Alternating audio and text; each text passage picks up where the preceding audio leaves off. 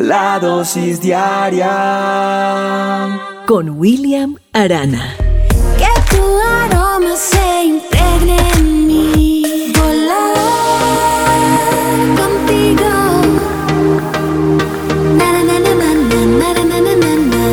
Esto pasó realmente en un consultorio. Está un afrodescendiente sentado allí, joven, en una sala de espera de un consultorio. De repente llega una pareja con una niña la niña le sonríe al joven afrodescendiente, pero la mamá y el papá, que son de piel blanca, por referirme de alguna manera, como que se molestan de que su hija se congracie un poco con el joven afro. Así que como que la llaman, le llaman la atención y se cambian de silla porque no quieren sentarse al lado de él. Lo hacen sentir bastante incómodo. Sin embargo, llaman ya del consultorio a esa familia, es decir, al papá, mamá y a la niña, a que sigan. Cuando siguen, el médico se queda mirando al joven afro y le dice, ven, tú también. La doctora, la doctora no, sino la señora dice, pero doctor, ¿no nos va a atender a nosotros? No, es que quiero presentarles a Esteban, que es el que donó el órgano para que su hija esté viva hoy. Eso fue un batatazo para esa familia que podría tener mucho dinero, pero no podían tener un órgano.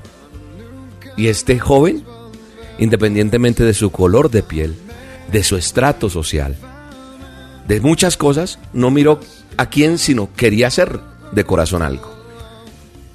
Y esta es una situación que se puede repetir de otra forma y tal vez usted haya conocido muchas. Y nos deja como, como noqueados, como que queremos pararnos de semejante batatazo porque es duro. Y sabe una cosa, la Biblia habla algo al respecto. En alguna dosis hablé de, este texto, pero enfocado a otra cosa, pero quiero que recordemos algo. La Biblia me dice que si yo estoy en la luz, pero odio a mi hermano, todavía estoy en la oscuridad. Eso está en Primera de Juan, capítulo 2, verso 9, 10 y 11. Dice que si yo estoy en él, que es la luz, pero odio a su hermano, yo todavía no estoy en la luz, me encuentro en la oscuridad.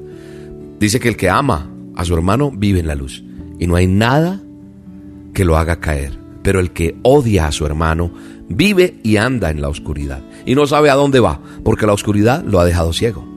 Yo creo que aquí donde dice, pero el que odia a su hermano, y uno le puede decir, el que le hace acepción, el que le dice, "Mm, contigo no me gusta compartir, contigo no quiero ir al cine, ay vamos, y esto pasa en la iglesia. Esto pasa en el colegio, esto pasa en la universidad, esto pasa en el trabajo. Armamos parche, armamos el plan, pero ay, no, ¿cómo hacemos para que nos entere fulano? Ay, se nos pegó, se nos pegó, ¿qué hacemos? Por hablar de otro caso, de otra situación en la que vimos. Muchas veces nosotros afirmamos que tenemos un buen corazón, que estamos llenos de Dios, que somos las mejores personas. Sin embargo, a veces salen de nuestra boca palabras contra otros, palabras amargas, palabras odiosas, palabras racistas, palabras discriminadoras. Y hacemos acepción de personas. Pero sabe una cosa, estamos en la oscuridad, dice la Biblia. Y a veces creemos tener un concepto de nosotros mismos el mejor. Hay que estar más atentos a esto, dice la palabra. Porque cuando se está cegado ahí, no nos damos cuenta de que somos odiosos o que tal vez traemos mucho resentimiento, traemos rencor, traemos envidia. Y cuando se tiene todas estas cosas de oscuridad, pues no hay bendición, no hay claridad en nuestra vida. Estamos aprendiendo cada día con las dosis, ¿sí o no? A mí me gustaría verle la carita a todos. ¿Sí estamos aprendiendo o no? Me preocupa muchas veces que personas vienen recibiendo la dosis hace mucho tiempo, pero no pasa nada. Y escriben tan linda la dosis de hoy. Me encuentro con personas, ay, esas dosis suyas, usted habla tan bonito. Gloria a Dios por eso. Gloria a Dios porque Él, en su infinita misericordia, solo Dios, le plació a este personaje con 10.000 defectos usar para su honra y su gloria. Y lo puede hacer contigo también, no solamente conmigo. Pero yo quiero, yo quiero que tú pongas en práctica la dosis. Yo quiero poner en práctica lo que Dios me enseña. Yo no quiero escuchar la dosis y decir, ah, y ya, y me voy. Mira, ¿por qué no te retas a aprenderte el versículo en la dosis de cada día? ¿Por qué no aplicas en el día la dosis para que realmente aprendas algo, que te encuentres con cosas en el día en el cual voy a aplicar esto. Esto que dijo William, el pastor, como tú me quieras decir, no importa. Voy a aplicar esto que Dios puso hoy en la dosis en la boca de William. Pero basta de decir de pronto, pero sigo igual y nada cambia y todo sigue lo mismo.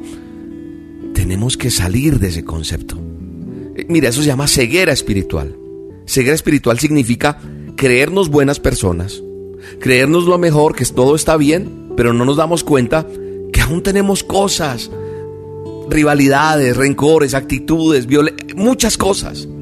Si queremos tener una vida de poder, de bendición, ¿para qué? Para ser de influencia en mi casa, como esposo, como mamá, como hijo, como compañero en, en una universidad, en un colegio, en donde quiera que yo esté.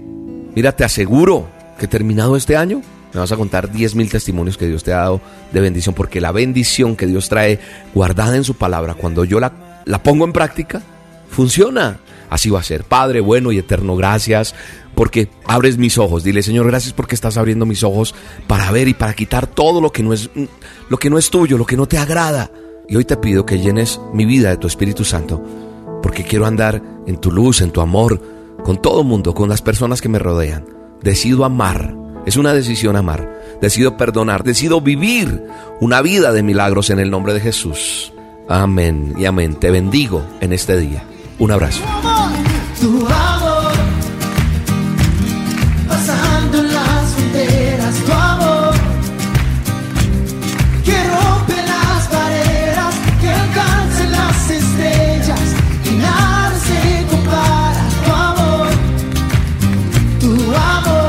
Tu amor, tu amor, tan bello, tan bello. Tu amor, tu amor, me da vida, me da vida. Tu amor, tu amor,